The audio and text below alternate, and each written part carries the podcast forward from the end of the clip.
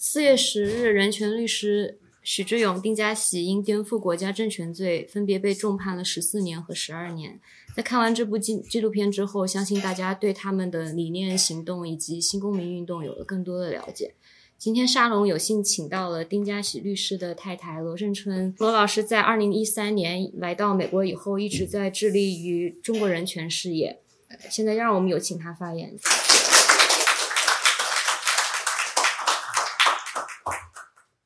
非常感谢大家通过那个利用周末的时间来参加这样的活动。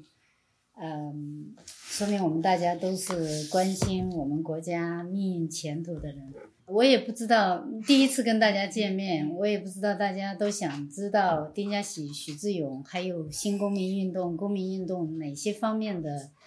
呃东西，需要我从哪里开始讲起呢？或者从电影开始讲起也行。嗯，许志勇呢，我其实没有见过。就是没有面见过，但是通过这么多电影，通过跟他们家人打交道，通过有还是在他抓进去之前，丁家喜被第一次被抓以后，通过一次电话吧，我我感觉他已经就是跟跟他就觉得特别熟悉，所以的话呢，就觉得总觉得像是一家人的感觉，就是说他跟丁佳喜两个人是那种特别。互相一起合作的伙伴，对我来说，他也是我的弟兄，就是我一直在替他们两个人一起呼吁。因为李乔楚他的一个非常爱他的女孩子吧，就是二零二一年二月份被他们抓起来了，所以一直发不出声音来。所以我就更尤其感觉到，我是我们这四个人当中，我一个人能发出声音来，所以我要发出我们四个人的声音来。就是，呃，希望，希望就是说，能够把应该发出的声音都让大家听到吧。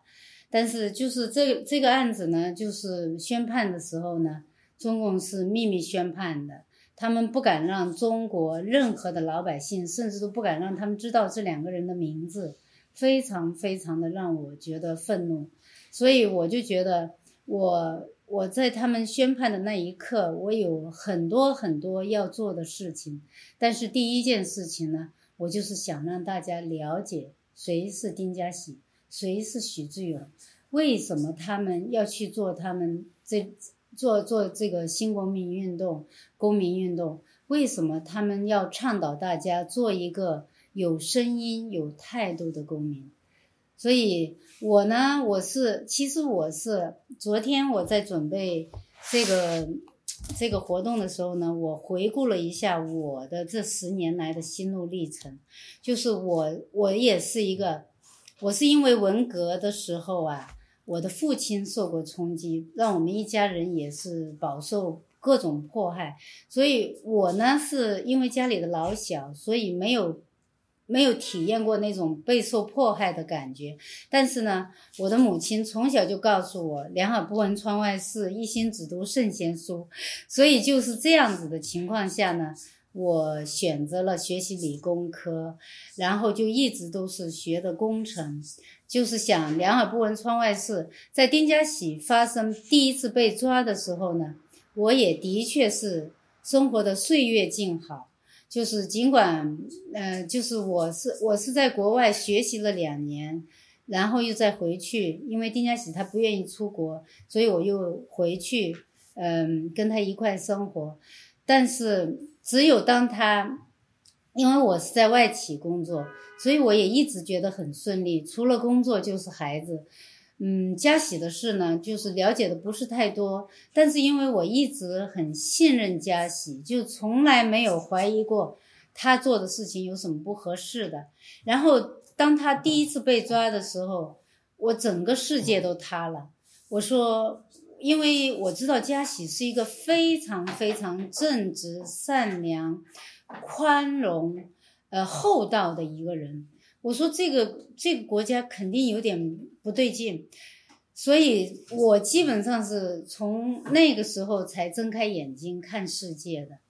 嗯，然后在我记得在二零一四年，中国民主教育基金会给他发那个杰出民主人士奖的时候呢，我做了一个演讲，我昨天晚上我还翻出来看了一下。我我现在回过头来看那时候我做的演讲，我都觉得好像还是就是就跟昨天一样，真是真是那是我第一次睁开眼睛看中国，所以我看到的完全是我每天看到的中国之外的另一幅的景象。嗯，如果大家不介意，我可以把那一段翻出来读一下，因为那个感受跟我现在就是。这十年过去，中国没有一点改进，就是说反而越来越糟。就是这十年，我是看着中国一步一步从稍微宽松一点点的环境走到完全是受控制的环境，然后是没有一个声音。这个这个国家除了只有一个声音，我是非常非常的。很 心很痛，然后丁家喜和许志勇这这两个人的案子，尽管我从一开始我就知道这是无中生有的一个案子，但是我都一直在盼望，嗯，那个他们在选在选举啊，也许会有人出来呀，会有变化呀，这个案子不会再一味疯狂的这个走下去啊。总会觉得还会有转机，所以我呢，我只是不断的观察记录，就是一直都，嗯，没有说，嗯，那个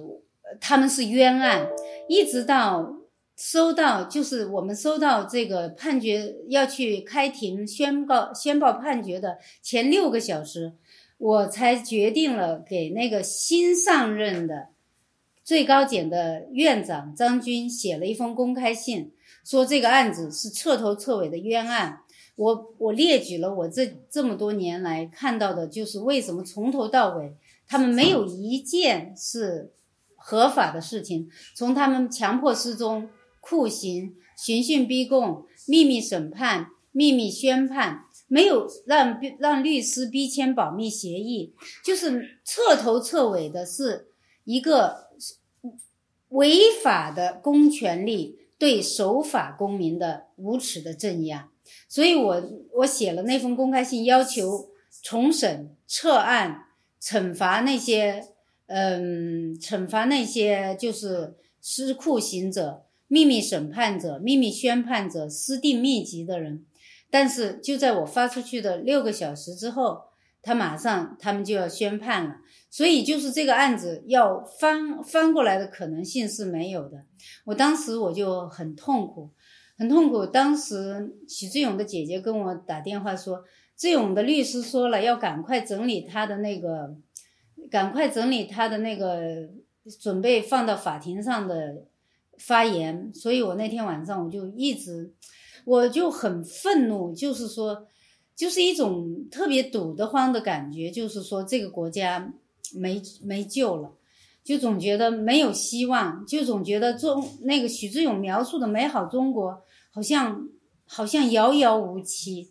然后我就很伤感，那个晚上一直很伤感，到第第二天一直伤感。后面有个朋，我把发出去之后，别人就问说嘉喜是不是也应该有一个这样的发言，我才突然想起来，哦，两年前嘉喜也让我。发出去一段话，我一直没有发，因为律师说发了那个可能对他们这个案子会更不利。但是呢，我我呢，我当时看过那个话，我是觉得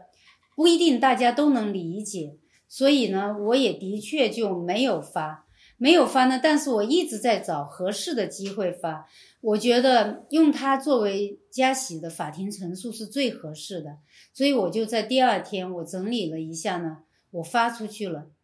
我没想到发出去之后，我心情一下子就豁亮了。我就觉得这不是很清楚吗？美好中国的建立就是要我们推翻集权专制，而推翻集权专制的话，也不是像他们所说的那么恐怖。只要我们大家能够去除恐惧，把内心的那个恐惧去除掉，把自己内心想说的话，就像白纸运动的那些年轻人那样。能够勇敢的说出来，如果大家都敢跟公权力说 no，我觉得其实这个集权专制是一个纸老虎，它会很快就会垮台的。所以我我这么把这个两篇法庭陈述联合起来一想，我就觉得很有希望。所以第二，我就是在这三年当中，我说实在的，我从来没有去预估过他们的刑期，也从来没有想过就是他们会判多长时间。我总觉得他们在三五年之内就会回家，这是我一直的想法。但是当我听到这个数字的时候，我还是愣了一下。当时律师一收到这个，就把我，我当时愣了一下，我就说，我这是一群疯子。我当时还在。跟跟那个 Pan American，跟很多记者都在在线呢。当时我就觉得，我就看到了一群疯狂的人在那里，嗯，极其疯狂的掩盖他们的虚弱。呃，我当时我就我就我就很冲动的就说，我说这只这只表明中共很快就会垮台。我当时是这么说的，所以这跟许志勇当时在那个，在那个，他也是说天快亮了，然后丁家喜说我要上诉，这个都是一脉相承的，所以我觉得我们的心一直都是相通的，所以嗯，我觉得这是接下来要做的事情，就是怎么样去面对这个强权，怎么去推翻他们，我们别无选择，我们被逼到了墙角。所以，我就我就觉得，首先要做的一个事儿，就是要让中共要把他们两个人，把他们的声音关进笼子的这个想法，要跟他们对对立。然后呢，我脑子里一下我出现了很多的 idea，就关于我们中国人应该怎么求同存异，怎么样廉洁。怎么样？我们发出自己的声音来。所有丁家喜和许志勇的理念，在我心里这十年来的思考，一下子就连成了一片。我就觉得我要把这个声音传递给所有的中国人，慢慢的传递。而且就像丁家喜、许志勇他们在国内想做而没做的那样，我到国外去建立各样各种各样的公民社会，去让公民们手拉手、心相连、互相支持。互相帮助，我们去，大家一致对抗这个集权专制，我们肯定是可以成功的。尽管这个路可能不是三五年，而是五到十年，但我相信一定不会超过十年。我就觉得，嗯，我就觉得很清晰，希望大家一起努力。所以这个这次这次纽约的朋友邀我过来做这个讲座的话呢。我就非常高兴，我说这是我的起新新生命的起点的第一站，嗯，所以我非常愿意跟大家做朋友，呃，把丁家喜和许志勇的点点滴滴，还有我自己这些年来的点点滴滴和他和大家一起分享。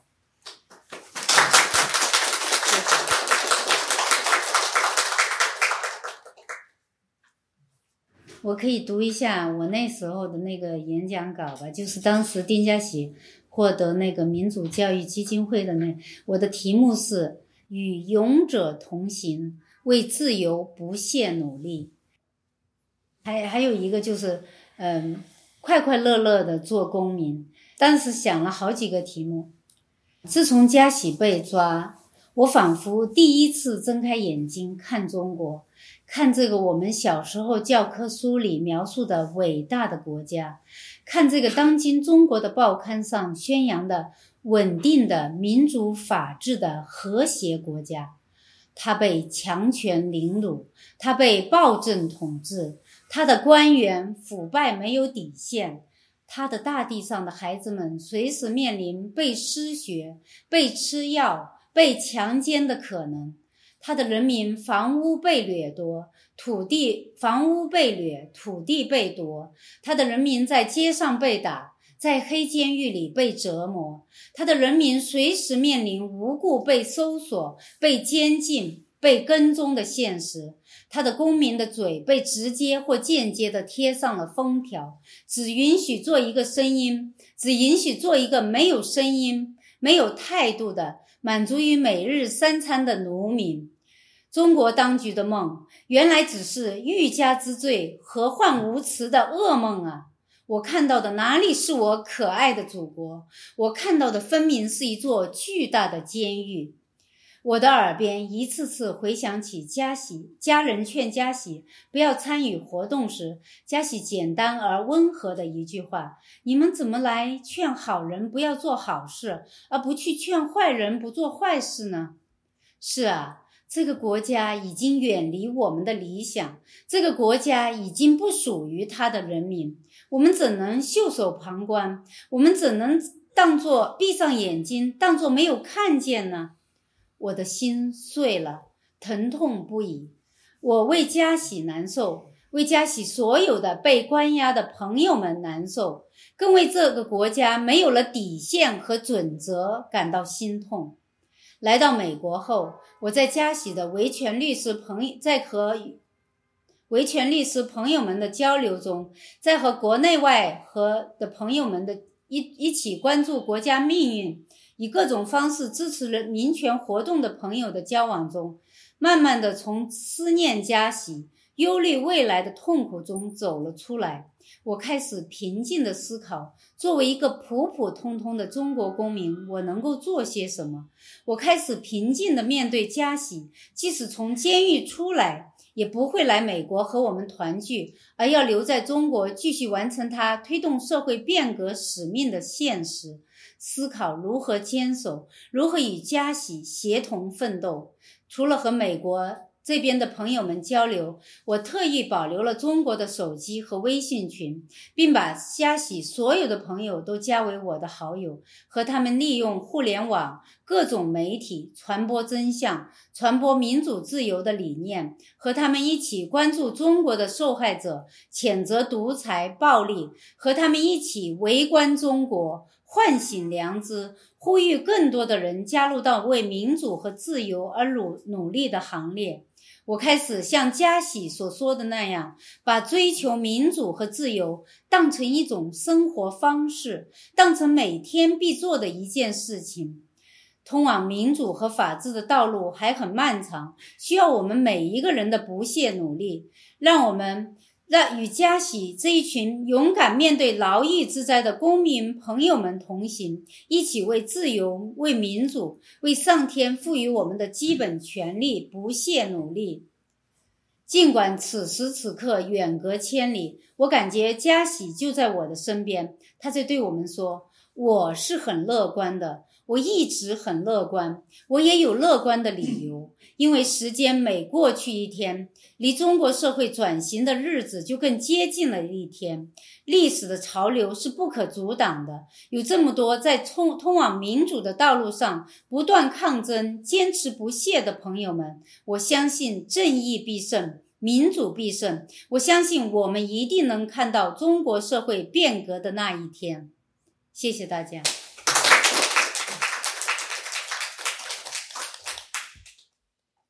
好吧，大家随便提问吧。我我觉得我不能说太多了。啊，那我先来问，好吧？嗯。啊，呃，罗老师你好，我是那个啊呃常伟平常伟平律师的老乡。啊，你好。对，我知道常伟平律师也是牵涉到了这个案件当中，我比较关心他，就是我想啊问一下，就是之前啊他们都是就是最最近一次被捕，就是包括判刑的原因。都是直接的一个原因，应该都是那个厦门的那个聚会，对不对？对。啊，所以我有一个比较疑惑的问题，一个一个比较疑惑疑惑的地方就是，就是为什么这样一次简单的这个一个厦门的聚会，因为我们不了解内情，我们没有参加过，我们不了解这个厦门的聚会到底是一个什么样的聚会，是跟我们今天的聚会是一样的，还是有什么特殊之处呢？为什么这么这么一个聚会，居然就能让呃两位老师就是？一个重判十二年，一个重判十四年，我觉得这个对我来说很不可理解，就是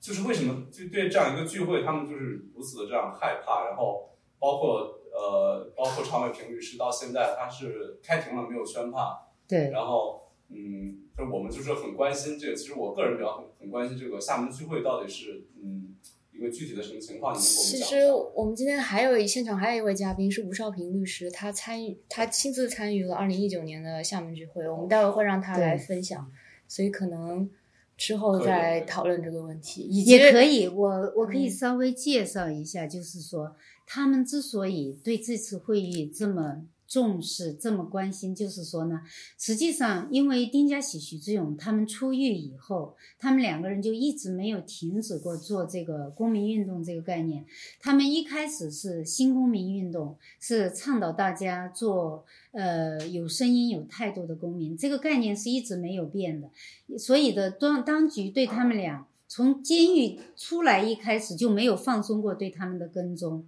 所以他们就是一直在找机会，想要把他们两个人关进，重新放进笼子里去，重新把他们的声音再关起来。这个厦门聚会只是他找到的一个借口而已，就是说他们在二零一八年的时候，八月份呢，在张宗顺烟台的那个朋，在张宗顺老师烟台家里呢，也有过一次聚会。实际上，聚会本身是没有什么他们太让他们受不了的东西。他们最受不了的就是丁家喜、徐志勇在外面还在不断的廉洁公民，还在不断的宣扬他们的要依据宪法做公民的这个理念。他们害怕公民这两个概念，所以他们这个厦门聚会是他们找的一个借口，可以说是。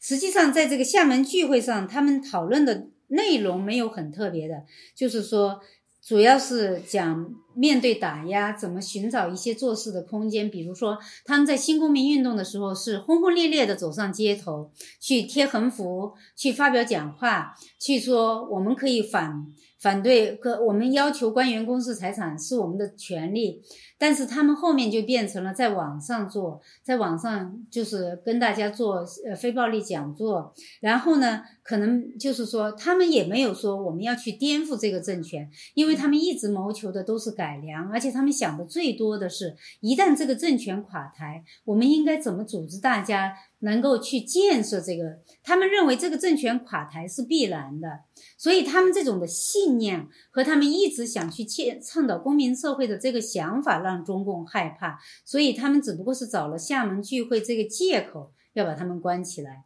然后当时去参加活动的主要是人权律师、公民和一些从监狱刚出来的朋友，唐静林啊，他们这些人权律师比较多。常伟平是其中之一，他是做过的比较新一代的律师吧。我不知道这个回答清楚了你的问题没有？对，没回答清楚，还可以继续问。他们在会议上讨论的几个议题呢？我当时呢也间接通过吴少平律师啊，还有那些逃出来的几个几个朋友，他们陆陆续续带出了一点点录音。他们基本上就是说，讨论的是如何面对打压，寻找做事的空间，搞社区建设、社区服务，还有转型的时候可能出现的问题和解决的办法。我们怎么用合理非的方式去号召大家一起起来？建设中国，如何去跟国际社会的接轨，然后就是还有就是二零一九年发生的公共事件热点分析和评选杰出公民，呃，新年献词，这是他们一直在做的，就是说一直要保想要保持有这么一个声音在民间，没有特别的东西。OK，谢谢。嗯，你好。啊，你刚刚说了，就是推翻这个集权社会，其实嗯不是那么的难。如果每个人都可以克服心里的、克服心中的恐惧，啊，那我们都可以出来发声。但是你也讲到，就是刚刚看那个电影，就是说许志永是他的妈妈是非常害怕的。我就想到说，其实有时候可能我们个人的恐惧，可能还相对容易克服。家人的恐惧更难更难办哈。就是想问一下，丁律师和你分离的时候，你是怎么样的心路历程？然后他他跟你是怎么沟通？这个是你这么多年要面临这个分开的情况，你心里你的心路历程是什么？嗯。谢谢你这个问题，这个问题的确问得非常好。就是当时我先生被抓了以后呢，我们是实际上是我先生被抓以前，我们就观察到家里国宝这都在我们家四周横行。然后嘉喜当时就要我去申请国外的职位，我是因为嘉喜想留在中国，我放弃了我在美国的公司的工作，回到中国生活了九年之后。嗯，因为我通过在美国读书的经历，我是觉得夫妻是不应该分开的，因为我们本来夫妻感情非常的好，但是分开以后，我们磨合了将近一年半两年的时间，我们才感情再恢复到以前的状况。所以当他说你再回到美国去工作的时候，我是很抗拒的。我说为什么？我说我我已经。你走到哪里，我要跟你到哪里，而且你你你去做什么，我都要跟着你。但是他就是跟我讲了，在中国做这些事情的风险。那时候呢，我还是没有感觉到，只不过是觉得加喜的判断，我总是信任他。嗯，所以的话呢，我就的确申请了公司的职位，而且呢，他就是在这过程当中有国宝请他出去喝茶呀，就是这个，就是这个压力越来越大，我也感觉我必须带着孩子走，但是我没一直没有想到会来的这么突然，他是第二天跟我一起去签证。的第把签证递到美国使馆的第二天被带走的，当时他是想陪我和孩子先出来安顿，以后再回再再再回去，所以当时他晚上那那个经过我已经在很多文章里都描述了，就是说我是整个就是嗯颠覆了我所有的理念，然后我我是做梦一般的，就是看着他被国宝带走，把我们家收的一塌糊涂。然后他带走了以后，我当时，我我我就我我第二天头一个想法就是想去静坐，想去看守所门前静坐。但是他的朋友立刻就来告诉我说：“不行，你什么声音也不要发，你赶紧带孩子离开。”我当时我一直反应不过来，结果这个朋友他叫王功全，他就跟我讲了刘晓波和刘霞的故事。我感觉我好无知，很可，很感觉自己，直到那时候才知道刘晓波和刘霞的故事，而他们在中国已经活动了好些年了。所以基于这种情况，我也是为了孩子们的考虑呢，我就开始打行李包装。那两个月，我等了两个月的签证，每天以泪洗面，基本上是什么也干不成。就稀里糊涂的，反正就是只要一拿到签证，我就我就到美国来了。到了美国之后呢，我就立刻想去发声，写了一些文章。但是马上这个工作压力铺天盖地而来，然后孩子们的状况也不是特别好。尽管嘉喜认为到了青少年时期他们已经成长了，但是这个时候没有父亲在身边，我一个人带着他们，还是压力非常的大。所以的话呢，那三年，呃，我就基本上是工作、孩子，每天接送孩子，带着孩子们，嗯，但是呢，我在前半年我非常的痛苦，就是不愿意去跟任何人交往，可能有那种心理创伤的那种闭合症吧，就是特别的忧郁，经常想到要离开这个世界，但是。一看到两个孩子，我就又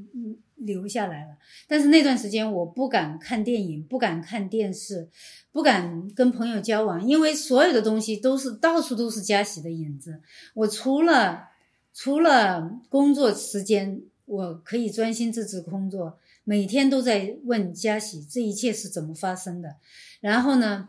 我那时候的情绪低落到极点，所以跟嘉喜写的信啊。我我每天跟他写日记、写信，尽管发不出去，我也跟他写。但是，呃，律师那时候还能去会见嘉喜，所以每次能会见嘉喜的时候，我就把我写的信念给嘉喜听。那时候好多，我那些信，我昨天晚上我也过了一样，就是说，这将来我我可能都会整理发出来。就是说，那时候我的心路历程就是痛苦、忧伤、徘徊、抑郁，觉得看不到希望。但是每次。丁家喜的律师一见他之后，他带出来的录音，那时候律师还能带出录音来，我就一遍一遍的听，一遍一遍的记，我把他所有的录音都整理出来。每次一听到他的录音，一听到他的声音，我就又又又活活过来一回。所以就在这样的过程当中，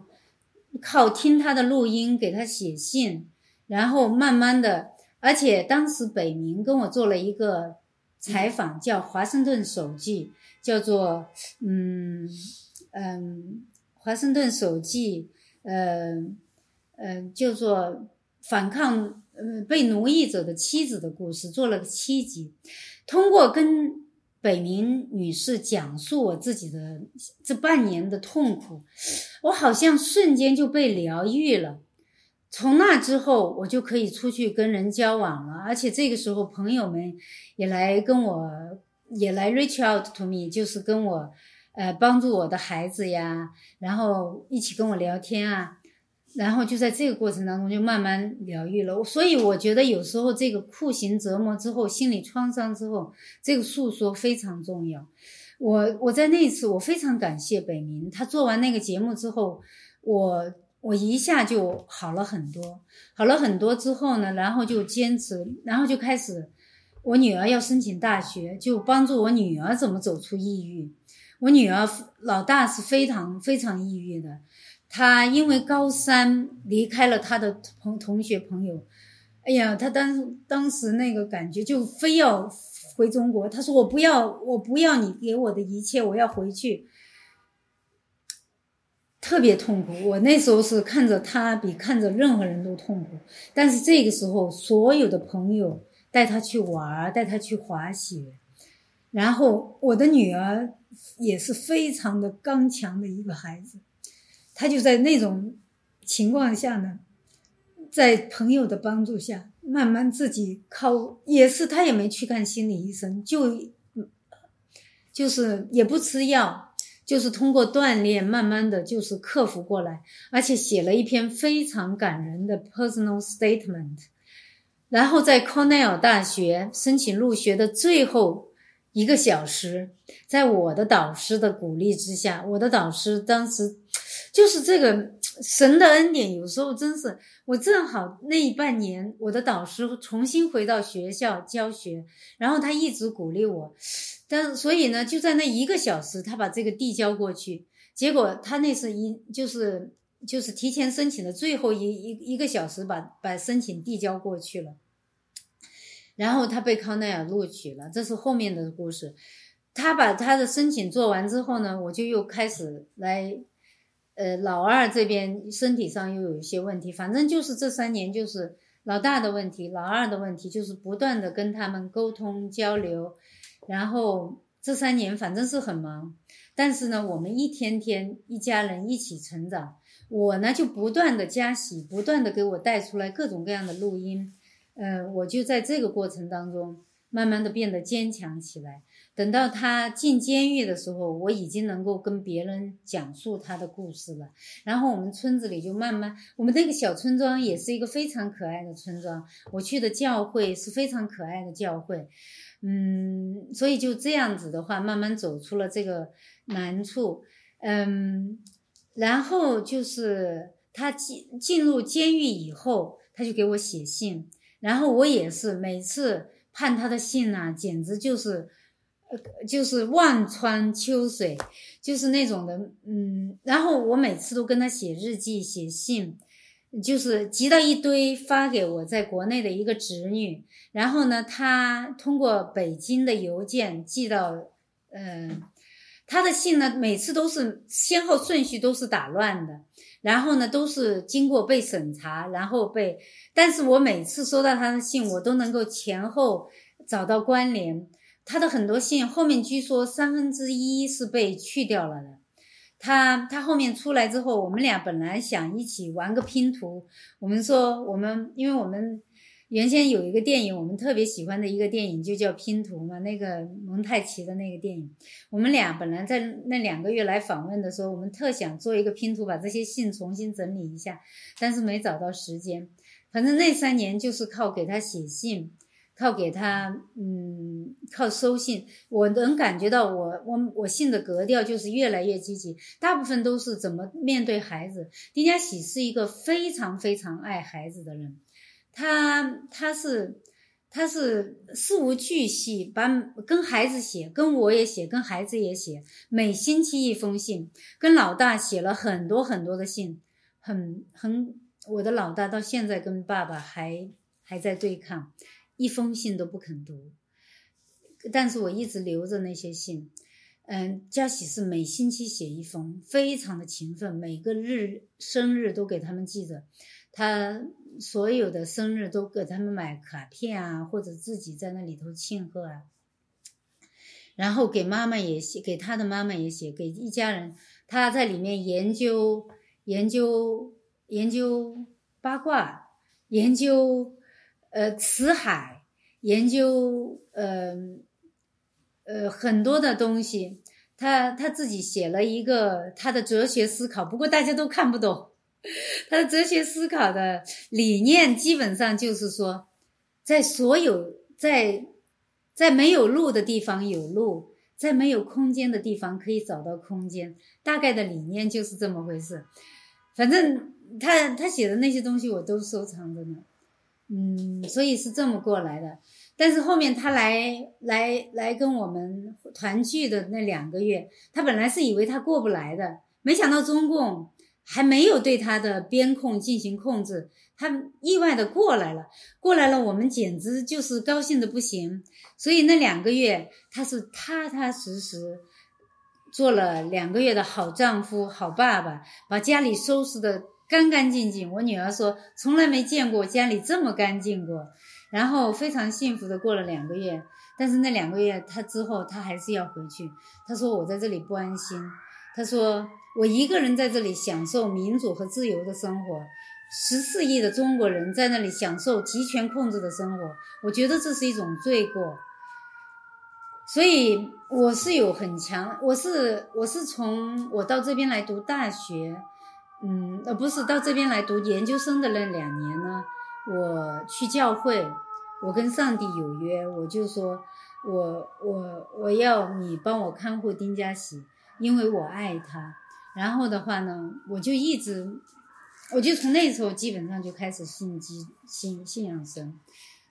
嗯，然后的话呢，他每次来，我们都会去教会，但是。他还没有考虑过这方面的信仰，我是非常虔诚的，嗯，我就觉得他要回去是神在拣选他，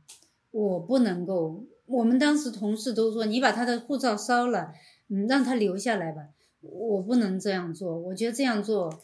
他会很快就变成白发苍苍的老人，他会比登监狱还难受。所以我当时心里刀割一样的难受，但是我还是把他送到机场，看着他带着他那灿烂的笑容，跟我一挥手一飞吻就离开，非常一甩背包就走过去，消失在机场。反正我的这几年就是就是大起大落，就是非常的幸福，跟他相聚。非常痛苦，跟他分离，从巅峰到低谷的生活。但是无论多么的痛苦，我我都生活在一种感恩当中。我一直有朋友相伴，有神跟我陪伴在我身边，我从来没有感到过绝望。就是从那之后，就是从我走出抑郁之后，我就一直。呃，有低有高有低，但是一直就是在这么一种过程当中走过来的，我就觉得我非常的感恩。然后就是他一直到他二零一六一九年，哦，他来了之后回去之后，然后又申请想出来参加女儿的毕业典礼。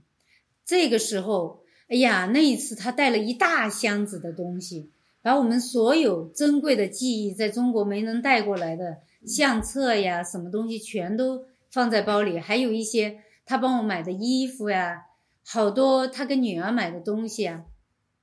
这次他非常希望过来参加女儿的毕业典礼，而女儿突然间，啊，突然间被拦在了机场。那个时候，我第二，这是我我的心又一次遭受重创，我又是一个星期几乎上是没干活，也睡不着觉。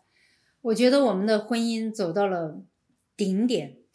我这个时候，我我估计是从那个时候开始，我的身体的就出现了一些应激反应，就是这个右半边就很难受，就是总觉得被被电击了的那种感觉，就总感觉我我的身体变得不完美了，就总觉得失去了一个失去了一些东西。然后我就跟佳喜说：“我说我们得要现实点，尽管我是一个很。”很精神化的人，但是我我需要面对舆论，面对各外界的各种关注的眼神。我说我我面对我自己可以，面对不了那些关怀我的朋友，他们会问你的婚姻怎么办，你怎么走下去？然后经过两个星期的思考，佳喜又回到了他，他一开始也特别的难受，他睡不着觉，他就彻夜跟我们印照片。把所有的照片一张一张印到了一个 USB key 上，然后托人带出来了。我今天在刚刚在车上，我把那些照片又翻看了一下，非常珍贵的我们二十年婚姻生活的照片。然后他跟我说：“他说，他说，老婆，等我十年，从现在从我出狱开始算过的十年，如果我不能完成我想做的事情。”就说明我的能力不到，我就回来陪你和孩子。所以在那之后，我又从这个沮丧和低落当中走出来，我又重新去上班，重新跟朋友们在一块聚会，去跳，去每夜去锻炼，每天去锻炼，去跳民间舞，去跟大家沟通交流，嗯，然后跟他每天视频聊天。嗯，就是这样，又走过了几年。即使是这样，到他被抓之前，我还是时不时跟他泼凉水。我说我可看不到你的希望哦，十年我天天在跟你翻日历哦。我说你你，他说没问题。他总是那么，我我刚刚在火车上翻看这些照片，我就看到他所有的照片都是那种灿烂的笑容，他永远是那样。就是无论多么痛苦，无论多么压抑，就从来没停止过他的笑容。所以一直到，然后就是谈到，他就说我要 move along，然后我就说那我就去夏威夷啦，我就不等你啦，因为我们是约好要一起去夏威夷的。但是他说去吧，他说你就带着孩子们去吧。然后我们是在夏威夷玩了八天，突然间收到朋友的来信，说找不到丁家喜了。我当时我不敢相信，我说不会吧？我说他这么低调，他什么声音都没有发出，中共还不放过他。然后我两个女儿也觉得不可思议，所以我们大家都都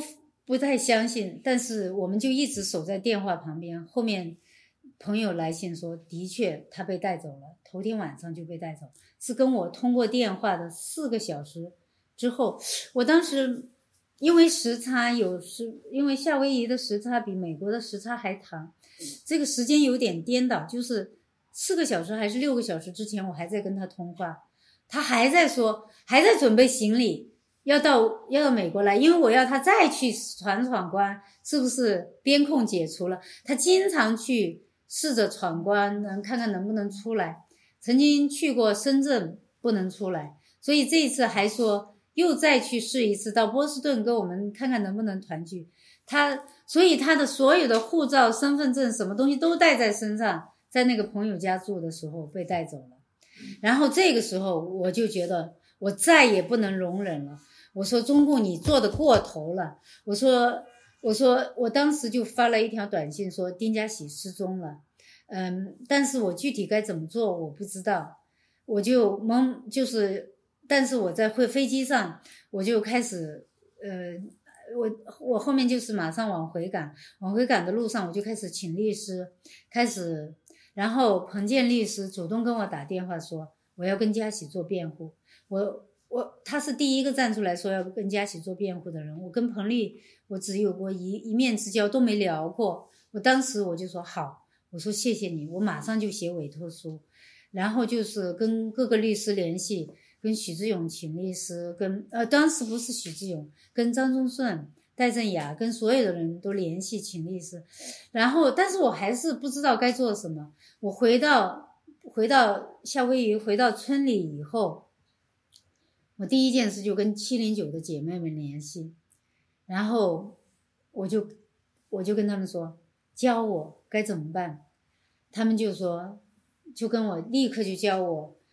呃，立刻就 set up 一个小群，就教我怎么用推特、用脸书，然后我就开始教我怎么做视频，就把他们所有的经验，他们所能教给我的都教给我。而且在七二七零九在二零一五年七零九以后，其实我也一直在观察，我每天都在关注他们的动静，所以他一说我就知道该怎么做了。然后我就开始发推特，他说我一开始想每周发一次，他说不够，你得每天发。我就每天跟绣花一样的发发推特，因为一百二十个字还是一百四十个字，我就要把我所有想说的话，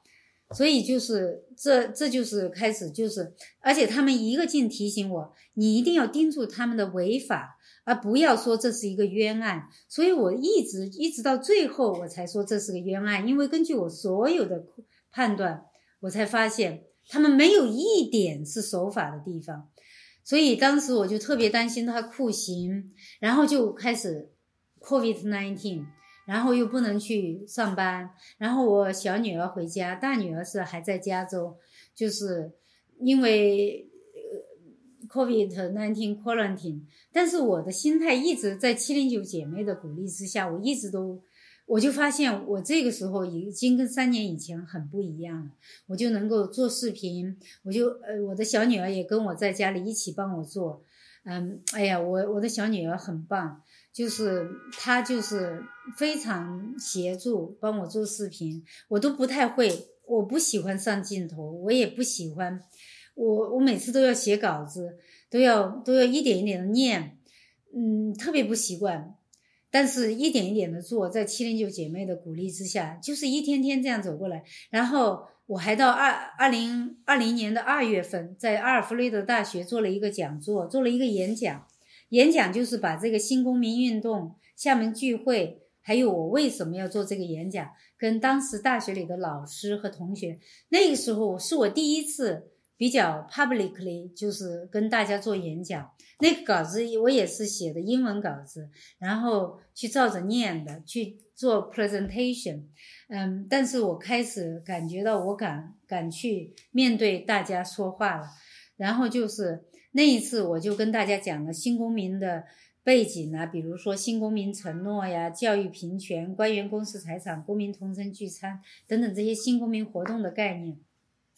美国人一听就特别特别明白，他觉得这就是公民社会一个健康社会所需要的东西，所以马上就大家就帮我签名，去要求释放丁家喜呀，做 petition 呢，反正就是一直就是这样子，这么一直坚持过来，然后我就感觉我自己越来越强大，就是在在他，在他受到受到他的酷刑，知道他。被捕的时候还不知道他酷刑，一直到被捕以后又七个月，律师能会见了。这个时候我就给他写了一封长信去，一点一点问他酷刑的细节。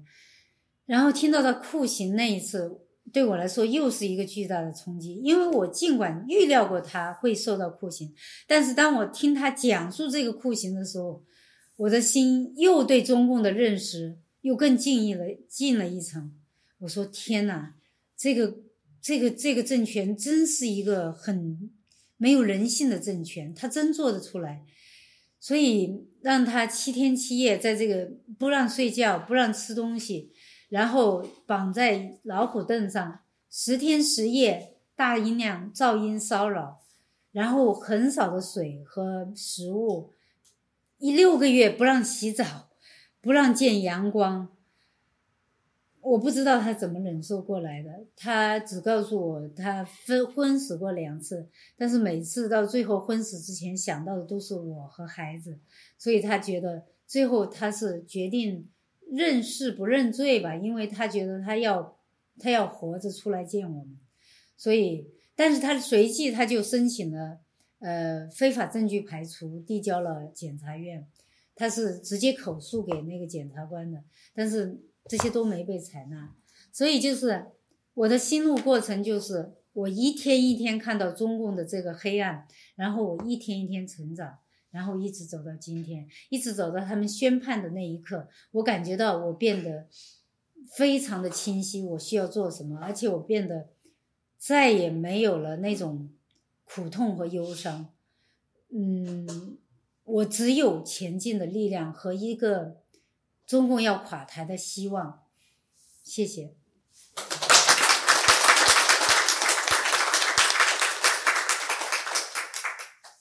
谢大家。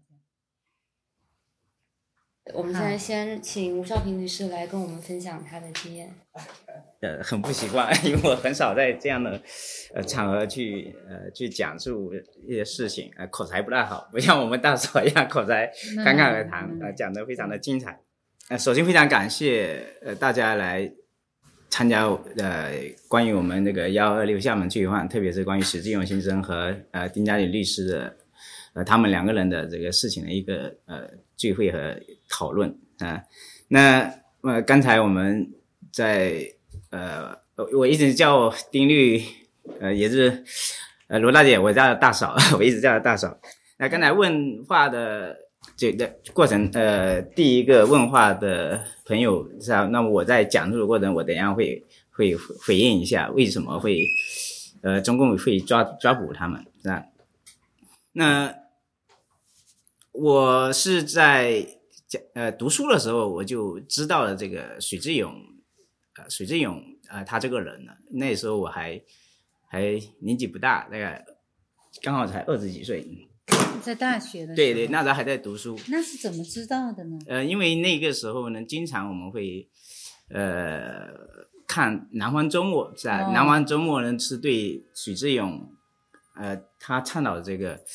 呃公民社会的东西，包括当时那个时候讨论的这个呃叫。劳动，呃，不对，那个叫做收容请送制度，对，收容请送制度是吧？是他当时是在倡导去把这个收容制度制度给废除了，对吧？那我们那个时候是从报纸当中就了解到，哎，我们中国居然还有这么一个这么一个人，是吧？那从那个时候开始知道水志勇先生，是吧？当然他一直成了我心中非常仰慕的一个。呃，一个中国社会很有很有影响的一个人物，是吧？学学生时代是这么想，是吧？那后面我在工作的过程当中，啊，因为我一开始是当老师，是吧？那今那个时候在互联网管控还不是特别严格的时候呢，我还能够从互联网上获取到一些信息，关于这个，呃，像呃丁律他们经常看到那个照片，就是发这个关于财产公开的这样的一个快闪行动。那网络上有很多这样的一个照片在在传播，是吧？那通过这种方式，我也知道了这个呃丁律，是吧？那因为他们都在倡导这个公民社会的一个建设的问题，那我对这一群人我就感到非常的这个敬佩，啊。当我后面我到上海成为律师之后，呃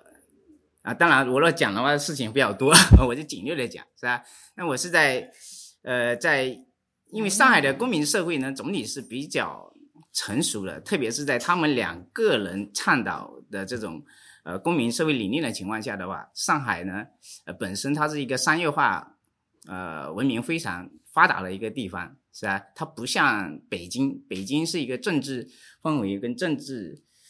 呃政治整个比较浓厚的一个一个地方，是吧？关门卫思想很严重，但是上海它相对而言就不大一样，是吧？它作为一个商业社会的一个呃文明的，应该应该说最发达的一个地方来讲的话，它比较重视民军之间的这种平权，是吧？所以它的整个民军，你大概是什么时候认识丁家喜或者徐志勇？对，这个等下后面我就会讲到了，就是从这个时候开始的话，因为整个民间社会发挥比较好，所以呢就。呃，只要有很多的，我们本身在上海的时候就参加很多这样的一种呃公民聚会，是吧？因为我之前是通过这个呃那个杨恒军，现在被中共抓了，是吧？他他在上海搞一个羊群，他不是在上海搞，是吧？他在全国开始搞一个羊群运动。那么在羊群运动呢，就有很多的这些呃价值观相同或者差不多的朋友呢，会在网络上组成微信群，然后呢，在线下大家一起这个呃聚餐，我们简称叫犯罪，是吧？当然，这个也是公民运动在倡导的一个活动之一，是吧？当然，羊群也在学这个学这个事情。那后面呢，我是通过这个。这个群以后，我认识了一个玫瑰运动参加玫瑰运动的一个呃朋友，是吧？那么通过他在一七年的时候呃认识的这个丁律，是啊？一七一七对，我是二二零二零一七年真正跟真正的跟丁律见面，因为呃那年他到了他出狱完以后，是啊，他就南下到上海活动，是啊？那我是他说他也有北京又来了一个朋友。他问我想不想见面，我说这个人是谁？他说是丁家姐。哦，那这是我仰慕已久的人，我很想见他。因此呢，呃，我当即就跟跟他，呃，跟丁律就直接联系上了。呃，那从这一过程中，我们可以感受到丁律他是一个，呃，非常非常非常这个平易近人，也是很平和的一个人。他的性格是吧？他立马就没有按照正常来讲，像在中国社会里面能够被那么多人所。所认识并且有社会知名度的人的话，通常都在中国人里面，通常他都有价值，对吧？哎，我就觉得很奇怪，这个人我们还跟他没有经过任何的这个打过照面，我只是想跟他见个面认识一下。对于我们来讲呢，我是一个很平常的人嘛，对吧？然后结果呢，没想到他就很爽快的就答应了，并且他直接呃到我的律师所来。是吧？啊，直接到我的律师所来跟我呃见面，跟我聊。那么当时我们两个人在我的律师所，我们就聊了很多的这个呃事情，是吧？呃，聊了这个公民社会的问题，包括聊了我们呃中国社会为什么这么难推荐这个社会的这个呃走向这个文明，走向民主和自由，是吧？呃，他当时给我讲了一个呃非常呃经典的一个话，他说。呃，中共把我们整个社会给它原子化了，是吧？整把我们整个社会原子化了，把我们每一个人都孤立开来，成为一个很单独的、很个体，是吧？对。那那我就问他，那我们应该怎么做呢？我们在这个社会当中，中共他是用这种方式来解构我们民间社会，那我们应该怎么去做它的相反？对，如何去把这个民间社会重新连接起来？对，嗯。那他当时就给我一个呃答案，他就说，哎。公民社会就是非常好啊，是啊？呃，中共他要把我们每个人原子化，是啊？那我们每一个人都是这个国家的公民，是啊？我们去践行自己的一个呃公民的责任，去进行自己公民的呃义务，同时去主张我们自己的公民权利，是吧？这是我们应该享有的东西，是吧？也是我们作为公民应当做的事情。那么我们在这么做的过程中，实际上就是在对中共的这个原子化中国社会的一种解构。哎，我觉得他这个 一讲，就让我非常的豁然开朗。喂，我觉得确实啊，呃，中共他想把我们打散，OK，那我们要连连接起来。那公民社会公民社会就是一个非常好的一个凝结剂，因为它有巨大的一个社会的公约数，是吧？然后社会经过这几十年的发展以后，那很多人，包括呃他，因为他们开始倡导这个公民社会之后。很多人对公民社会是有认识的，那对自己的公民权利来讲也是有有要求的，是吧？那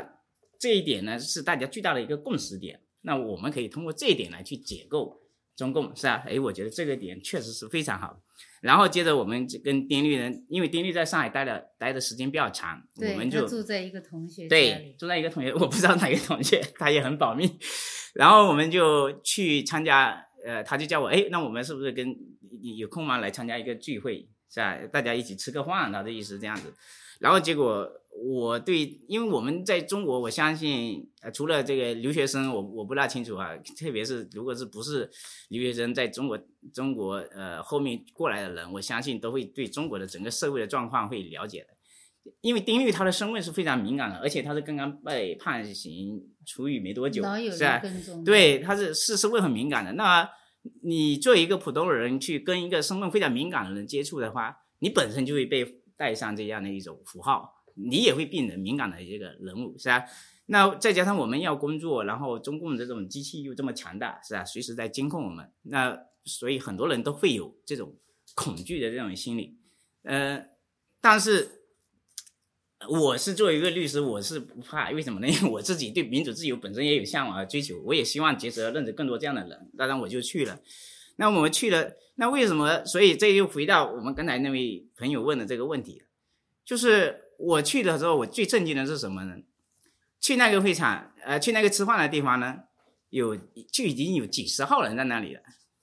就是上海的。上海社会的这个呃公民，而且这些人，我讲实话，网络上我也不知道这些人名字，基基本上不知道啊。除了丁玉是是有号召力的、有影响力的人，其他人我基本都不知道。那你想想，那么多人在丁律是因为他来到了上海，然后因为他的这个号召以后，哎，大家也也就是说，他讲讲实话，就是因为他一个人把那么多人给什么？召集在一起，而且这些都是讲实话，这些都是很危险的。对于普通人来讲，这些是危险的一个事情，是吧？所以呢，这就回答刚才那个朋友第一个朋友提问的一个问题，就是他们的这个感召力是中共所要被中共所看到的，是吧？他被看到了，所以每一次他因为中后面丁律后面还来了几次上海，是吧？还来几次啊？就是每一次聚会。人人数都很多，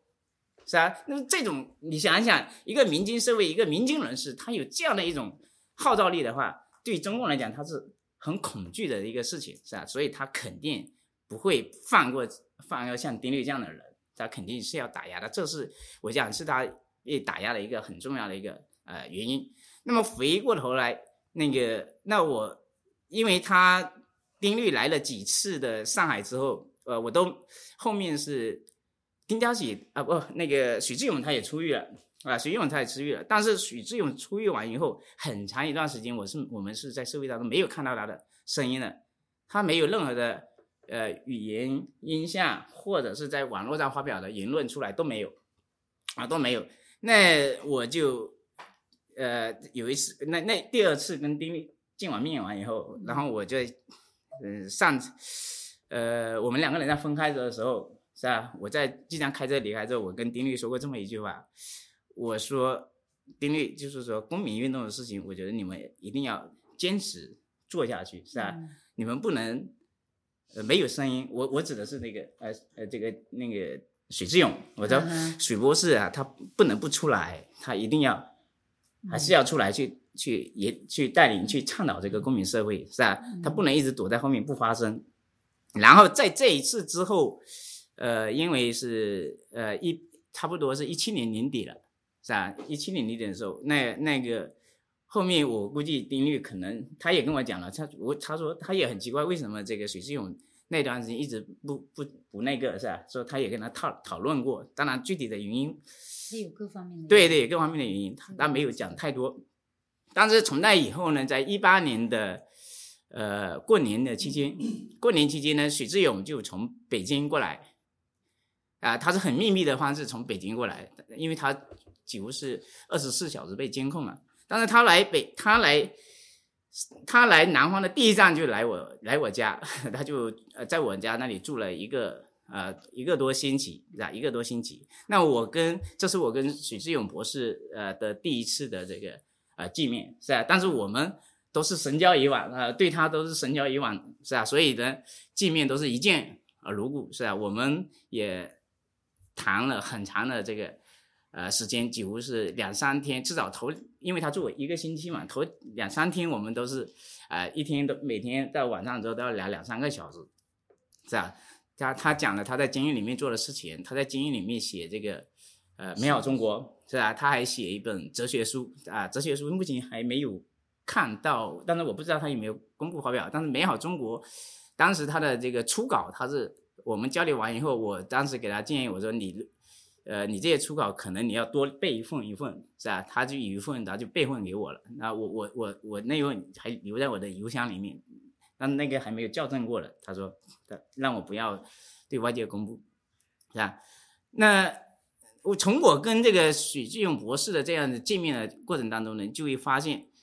他是他走到你面前，是吧？他就会很自然的就会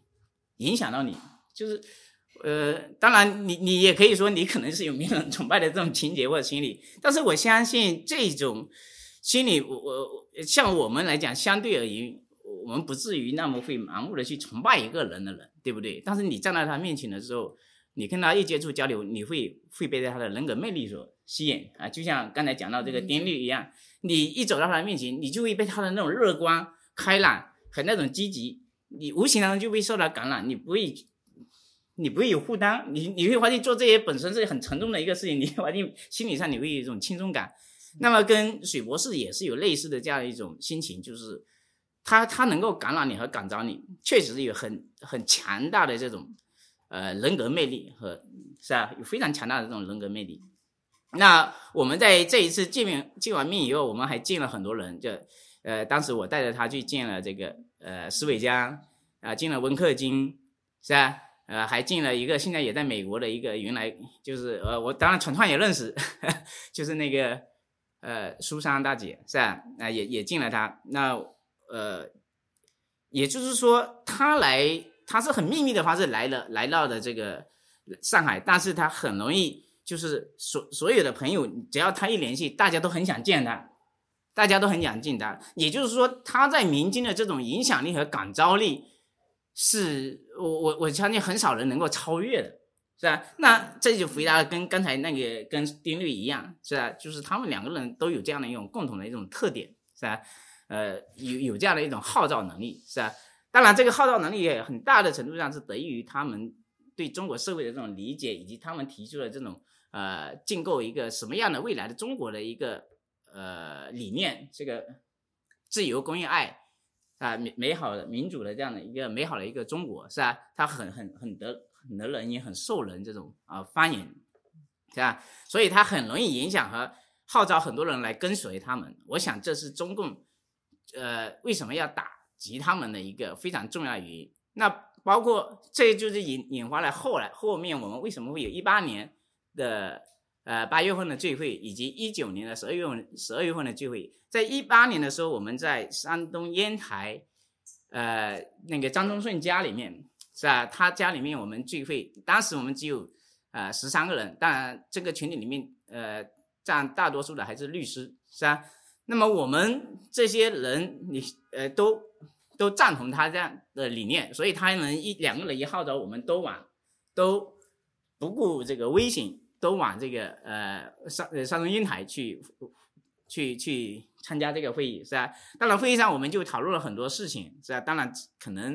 嗯嗯，外界也也不会知道我们谈论了什么东西是吧？那主要是谈，当然肯定是跟跟中共的这个政权有关系。对外我们也我们也肯定不会说。但今天因为是在这里，我们就可以讲一下。呃，因为我们要建设一个公民社会，要让呃中国走向文明社会的话，你必然要要推翻中共的这个独裁专制统治，这个是毋庸置疑的。对不对啊？你没办法，这个就是中国社会进步的一个最大的一个绊脚石和障碍，是吧？不推翻它，是是我们呃，我们如果说倡导这个中国公民运动，如果这个运动的目的里面没有推翻中共这样的一个目标，那这个运动不可能有人来支持你，是吧？因为中共的存在，它就本身就是反文明的，所以我们探讨了很多的事情。第一次包括就是如何继续推动公民社会的建。建这个这个建设，如何推动这个呃养养这个养老平权是吧？因为教育平权已经获得了一定的成功嘛，但但是还要继续推进是吧？因为我们就讲，就通过这些因素的话，是来解构中共对对人民社会的原子化的是吧？我们同样的依然要去主张这些东西，通过这种顶级的主张，把这样的观念融入到这个这个呃人们的心当中，把大家。凝呃团结起来，凝聚起来，是吧？因此呢，我们要下沉到这个呃每一个社区去做做这个呃公民社会，是吧？这个是我们第一次会议的一个探讨的内容。那第一次社会议完之后，其实我们大家就开始分头开始工作了，是吧？当然在这之前，我们就已经开始做一些网络上的这种培训，呃，合理非和平、理性非暴力这样的一种培训，我们也经常在在学习和交流，是吧？那这第一年，第一年我们开完会以后，我们大家都有开始不同程度的去做这些事情，是吧？当然，我们首先一直都是说去中心化，是吧？呃呃不不组织呃非组织化是吧？这样的一种方式来来运作这个东西。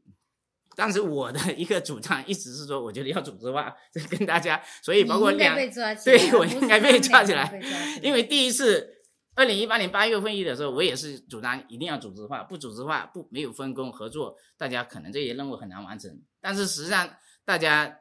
主要是考虑到这个在国内的这个风险问题，认为这个问题不宜谈，所以我们第一次没有谈。那第二次，第二次会议的时候，呃，丁律跟许博士呢，就第一次我们只有十三个人，第二次我们就。一下子有，第二年就增加到这二十几个人，呃，二十几个人，那人数上是呃，肯等于有一个质的跨越嘛，因为我们这一群人某种讲程度上讲的话，呃，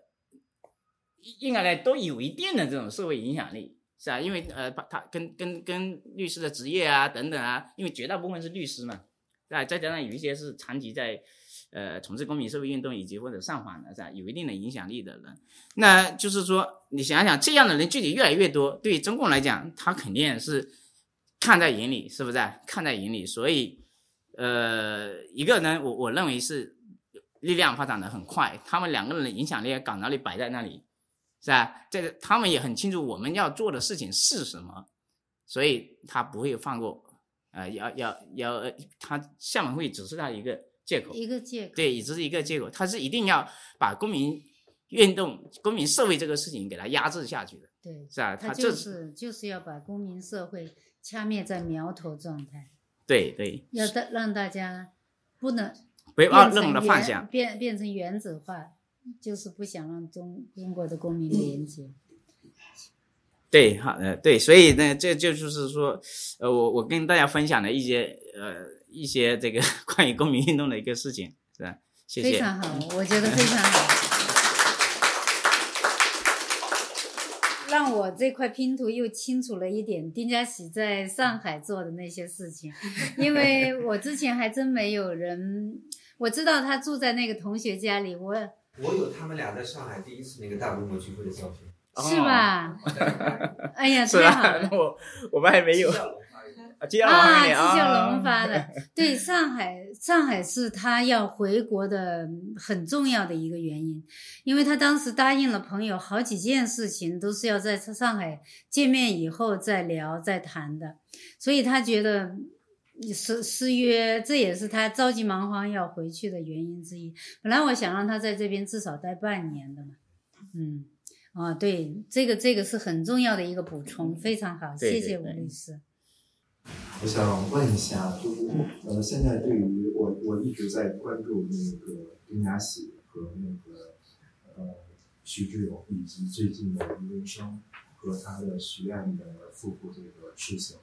嗯，然后我现在就是说，呃，最核心的一个问题就是说，呃，需要呃，就是说社会上的群众哈，或者是大家呃，付出什么样的行动或者一个努力来给中共施压。或者是说，呃，得到一个就是更好的一个方式来，呃，用把把对中共施压，然后可能说对所有的利益是来有一个释放。对，这个施压呀，就是说，嗯，肯定网络上的声音是一个重要的组成部分。嗯，因为这也是我们唯一的渠道，但是大家要清醒的认识到，这个推特呀、脸书啊，都只有翻了墙的人才能知道。所以我认为要让公中共害怕的有一个方式啊，相反反而是朋友之间，比如说在聊天的时候。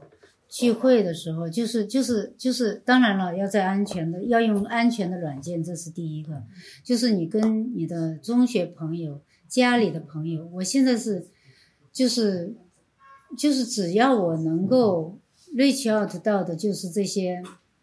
嗯，个人圈子，都跟他们可以稍微讲一讲中国发生的真相，问问他们到底了不了解中国的真相，就是。还是这个声音很微弱，我们还是要慢慢的往墙内传过去，很难的。我也是一直还没有找到更好的途径，因为我们好像听到推特上，我时时要提醒我自己，好像你你听到推特上你有六七百个人支持你，三四百个人支持你，但是实际上在中国那边基本上没有声音呐、我一我时不时会打电话去给我那些同事的家人，我说你们听说过白纸运动吗？他们说，除非在街道那天看到过的人，他们听说过，那没有看到过的人是一无所知。所以我们要防止我们在这边看到的景象，在国内看到的是完全不一样的。我们要经常问问国内的人，你们怎么说呢？要要尽最大的可能性把真相带回去，挺难。我知道，我也没想出更好的办法来。你有更好的想法吗？呃，这跟中共施压，嗯，反正我能做的就是说，还是那句话，做中共的相反，就是说他不想让我们做的事儿，我们越是要去做。就是说，还有一个，对了，你这跟你说的过程当中，我们国外的人连接起来，他们也会害怕，他们也害怕，因为他们这种原子化，原子化不仅是为什么他海外搞搞这么多渗透，搞大家搞来窝里斗。来挑拨离间，来来，我们一定要相信，就是说，呃，我们的直觉和我们的嗯、感觉。比如说，有的朋友，你就你就你像前一阵子我，我我有有一个朋友跟我要跟我联系，然后其他朋友立刻就说啊，这个朋友这么不好，那么不好，那么不好，那么不好，你就要这个时候，你就要清醒的想一想，他究竟真的是那么糟糕吗？我还不如去见一见看看，所以要互相以真诚的心换真诚，要在海外啊，要学会连接。我们要不断的在海外，从这么小的，我相信今天来的人，希望都是一个小种子，我们能够能够把这个声音播出去，能够有更多的人加入到我们的相互连接当中来。我们这个要把公民社会这个，我我那天在那个。那天听证完，我去参加了一个 NGO 的组织的会议，我就我也是当时大家觉得没没办法的时候，我突然想到，我们为什么不把这个公民社会这个概念用到国外来呢？我们还是要大家互相守望、互相关注，不要被中共渗透，这个都是要互相经常提醒的。就是说要，要我们要注意身边的可疑的人，要注意身边被隔绝的人。被孤立的人，我们都要多问几个为什么，他为什么会孤立？为什么他的概念不让他被大家接受？而且我们自己要形成一个心态，就是说，我要学会接纳跟我不同的意见。就是当我们这种民主自由的概念在国外的圈子里慢慢建立起来，我们在一定程度上。我们敢于跟中共发出一个共同的声音，比如说我我有一个我有一个美好的设想，就是说，我说有一天我那天是学着法轮功看法轮功团体，他们把那个每个人的车上放了一个 and CCP，我觉得这是需要勇气的，不是每个人都敢这么做的。如果有一天我们大家在某一天联合起来了，我们这一天全都亮出这个 and CCP 这个牌子，或者因为圣经里有一个故事。就是他们曾经用害外面的声音，把一座把一座邪恶之城给叫叫，用外面的声音给它摧毁了。我们如果这种声音越来越大，中共也会害怕的。这就是我说的，中共不想让丁家喜和许志勇的声音被外面听到，我反而要把他的声音放大，这本身对他们就是一个压力。所以我希望大家去做。就是说，呃。这个声音需要是被呃传播出去，就是新新闻啊，就是在现实的呃就是线下的活动当中有没有就是说呃更多的活动去就是说，比如说在华盛顿的公园以及中英馆，或是华盛顿的呃 DC 的大使馆，或者洛杉矶的使馆去组织一些更多的抗议。对，这都都是我们要一步一步去做的。我觉得这些线下的抗议的话，而且我我觉得我们搞活动啊，以后要腾出来这个时间，叫 networking 的时间，就是我们每个大公司在在做一些活动的时候，我们都有时间，大家就是在一块吃点零食，甚至是自己每人带点零食来，我们都可以做 hot pot potluck。我们在美国这是非常常见的，我经常去朋友家里，都是带自己带自己带自己的饮料，自己带自己的吃的，拿然后放桌子一放，大家分享。嗯，这样大家可以吃到不同的食物，然后呢，我们又能听到不同的声音，然后结识不同，一次认识一个人，十次认识十个人，这就不得了了。我我我是准备这样跟 NGO 组织慢慢去做这个事儿的。我们就是要快快乐乐的做公民，快快乐乐的去分享我们的理念，把它慢慢的传出去。我插一句，我们经常去参 是不是我又对？然后其实我们民主沙龙的活动今天是第三次活动，然后每次我们都会准备一些小点心以及饮料在那边的小桌上。然后其实我们每次活动结束以后，大家都是会有很大部分的人都会留下来，大家一起 networking，一起就是吃点东西、喝点东西、聊天，然后。我们志愿者主办人也会在事后去聚个餐之类的，就可以呀、对，我觉得相当是相当于美国活动那种 reception。非常棒，因为我们在美国，而且大家都习惯 AA 制，我觉得这是非常好的一个方式，大家都没有负担，又又都一起去参与，我我我非常欣赏这样的方式，这是完全可行的。对，对对对，我们就是把这些中共害怕我们做的事情，我现在就是在那一刻，我就下定决心，我说完全可以搬到海外来，我们就做起来，气死他。我首先就是哪怕气死他，我也要先把这个做起来。我们就是要快快乐乐的去做这件事情。谢谢，非常好，非常好。我们今天其实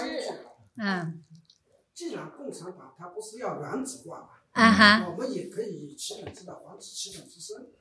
我们就是把那个原子化，要要把共产的根，就是比如说也也要做生意，嗯，跟各个外商告诉他，共产党是邪恶的。啊，对对对对对对对，比如说我们在电手机上看到某个，比如说中国苦难的事情，我旁边正好有个外国人，你就给他看。是的，这就是共产我我也是这样。我现在就是我是现在，因为我有时候会成功武装，我经常看。假如我旁边有外国人，我看到翻到，我就给他看。所以有些小视频啊不，断的宣传。要要不断的宣传嗯，就是这种的案例啊。昨昨天我在推特上也说，就比如说这个外企到了中到了中国之后被割韭菜，或者被被家里人被受限制，或者说受到迫害的这种案例，我们慢慢收集起来，给就是说整理出来给他们看，这都是这都是一个对他们来说都是切实的教育，这对中共来说也是一种说的太好了，就是把他们的那个原也把他们原子化，非常好。我们我我是这么看啊，就是说，其实公民运公民运动也好，公民社会也好，它不仅只是中国需要这个东西。对对其实，呃，我们很多的现在你看，在美国有六百多万的华人在在美国生活，在当然在海外还不止，如果是全世界吧，还不止。但是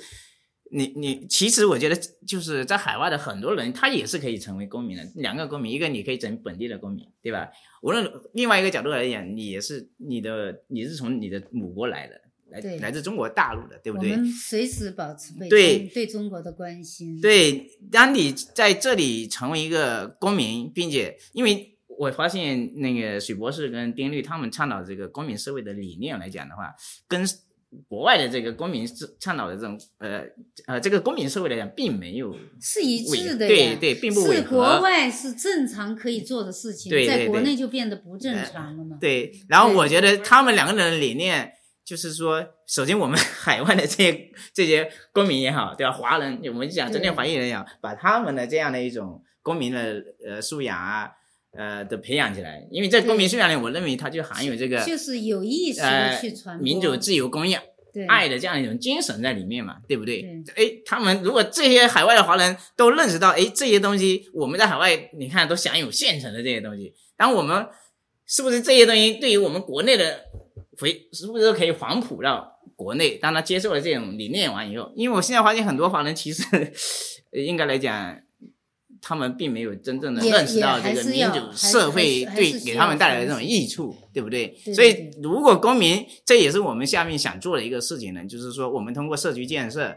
的方式，在海外把海外的华人的这种呃公民的理念、价值观念凝聚起力量这样让让大家都知道。那当然，对于华人来讲，你看我们中国有两位，一个许志勇先生，一个丁家喜律师，是吧？他们就在呼吁和倡导大家建设中国这样一种社会的，然后通过这样的方式让大家知道，哎，我们中国也需要，然后进而来支持这个一个社会的这种变化。我我是一个有嗯有这样的一个想法。刚才呢，这个听了罗胜春的发言，我有一点感触特别深啊。呃，当然我首先自我介绍一下，我是来自中国上海的人权律师啊，我叫钟景化啊。啊，你好，所以说呢，刚才他讲到了一点，就是说呢，呃，丁家喜曾经跟他讲过啊，就是说你再等我十年啊，看看我以后的这个情况到底怎么样，对不对啊？所以，那么引申出一个问题，就是说现在也是现实存在的，就是说，尤其在中国，你做这种公民社会也好，做呃律师维权也好，或者说其他的任何一个反对这个运动也好，尤其是作为一个男性在中国的，那么就是说，你怎么样平衡自己的家庭，包括妻子、孩子？因为我最近看到，就是说，呃，公民维权也好，呃，律师维权也好，现在两地分居的太多太多了啊。呃，男的在中国，女的来到了美国啊。那么就摆在大家面前的一个事情，就是说，我们在追求这种自由也好，民主也好，那么我们还是需要一种日常的生活。尤其是这种女性，或者说这种家庭的孩子，对不对？那么作为男性来说，你追求自己的民主，追求自己的自由，对的。但是你有没有一种就是权利，或者说有没有种东西让你来绑架自己的家人？哎呀，这个问题问的非常所以说。我我是我提到是什么说呢？我认为，至少你要打消这个念头，你可以去追求自己的民主，追求自己的理想。那么你对家人，尤其是妻子的这种要求，你不能太。就是说，他们需要追求自己的幸福，他们需要追求自己的精神上的，甚至说物质上的、生理上的，这是必须要的。我觉得啊，哪怕你再高尚、再怎么样，如果放开了这一点，我觉得是不人道的啊。我非常欣赏对对，你要啊。所以说呢，嗯，那么我就想到这一点，就是说，那么这样说，作为已经来到国外的这个维权律师也好，公民运动的这个妻子也好，或者其他的女朋友也好，那么你自己怎么样去处理这个事情？我觉得你完全没有被他所绑，没有必要被他所绑架。但是也不是说我们可以在外面乱来，不是这个意思啊。所以说，我觉得这个非常非常重要。我仅仅是从罗顺春刚才的东西引申出这么一个东西，尤其是在中国这么一个社会里，很多的男人大男子主义特别严重啊。所以说，你你去追求是对的，但是你不能绑架家人啊，你至少应该让他们也获得真正的自由，这是我的观点啊。对，你们可以继续继续谈。呃，我非常欣赏钟先生提到这个问题，而且我也想要说这个这个问题是我想说的是，就是说你不知道，当那个翘楚告诉我他爱许志勇的时候，我的第一反应是什么？我要劝翘楚不要去爱许志勇，你知道为什么吗？我觉得丁家喜、许志勇这样的人，不要去，就是说。个人感情，就是说，他不是不是是是这么个概念，就是说我做出的牺牲，我不希望其他的女同胞再去做出。我觉得这个神的拣选是，我不希望大家都去效仿丁家喜，我不倡导，我我始终刚刚钟先生说的这个是非常对的，家庭责任一定要摆在第一位，家一定要放在第一位，家庭责任和社会责任之间。这个我还是要倡导大家，一定要把家庭责任，把对家里的妻子、的尊重、对孩子的爱护放在第一位。就是说，我不希望所有的人都去学丁家喜的这种选择，绝对不希望。嗯，而且也不应该，而且我相信神也不是这么这么来。这个这个社会需要一两个人去引领，但是大多数的人，我们都要承担。作为一个合格的公民，也是要照顾好自己的家庭和孩子的，要对妻子要尊重。这里我首首先尤其要强调一点，就是说，对对女性的尊重，就是说这个这个的确是我认为不懂得。尊重女女性权利的人是不配做人权的，这是我一直的概念，这是我的底线。就是说，所以呢，一定要把家庭责任放在第一位。我在任何的情况下，别人说你这个你在碰到公司的事、家喜的事和孩子的事、家里的事这么多事在一起的时候，你把什么放在第一位？我说肯定是把这个家的凝聚、统一放在第一位。就是说，如果丁家喜有一天需要我带着孩子回去，如果我我也会毫不犹豫的回去，因为我觉得一家人在一块是非常重要的。谢谢，谢谢钟先生提到这一点。呃，说到这里，我想问一句，就是啊，我之前在国内联系过那个陈子娟女士，我还给我还给那个啊给那个奉献看守所还寄过一本书，因为当当时我担心就是看守所里面太无聊，还寄了本《红楼梦》。嗯，然后哦，我看到那个网上就是陈子娟女士跟孩子是不是已经来到美国了？对对对对，我是比较好奇，就是就是像这种啊人权律师也好，我们这种异异议人士的家属，就是他们在在出境的时候会不会遇到一些困难或者刁难之类的？当然会了，紫娟能出来是算是幸运。我们是，我们是做过很多。各种各样的不确定性预演的，最后他很幸运的，我我可以说是非常幸运的，走的是最最最快的路径出来的。其他的人像王俏玲、李文竹他们，这都被限制路径、限制出境了。嗯，不是所有的人都能走紫娟这个路子，紫娟是碰到所有的把好的帮助，你合力走到一块了。嗯。你说，哎，我那个刚，我想说回应一下刚才那个钟律讲的这个关于那个呃丁律的这个事情。对，那个其实我跟丁律有聊过这这些话题，也有聊过。但是呃，从我跟他交谈过程当中，他对家庭，对你两个女儿，他是非常爱的。他也跟我讲，他